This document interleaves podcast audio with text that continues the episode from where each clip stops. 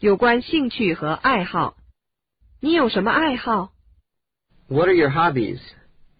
What are your hobbies?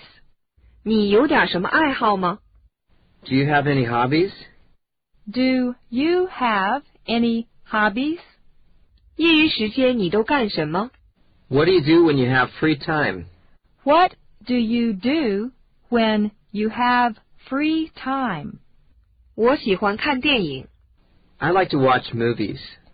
I like to watch movies. 你喜欢看什么样的电影？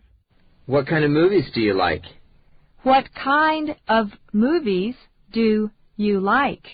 你的钢琴弹得真好。 You're a good pianist. You're a good pianist.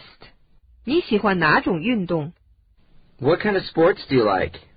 What kind of sports do you like? 你滑了多长时间雪了？ How long have you been skiing? How long have you been skiing? 我只是喜欢看。 I just like to watch. I just like to watch. 我是棒球迷。 I'm a baseball fan. I'm a baseball fan. 我喜欢打高尔夫球。 I like to play golf. I like to play golf. 你练习过健美操吗？ Have you ever done aerobics? Have you ever done aerobics?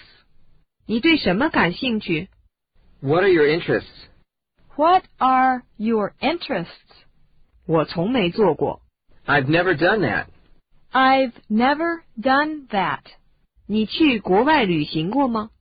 Have you ever traveled abroad? Have you ever traveled abroad? 你去哪儿了？ Where have you been?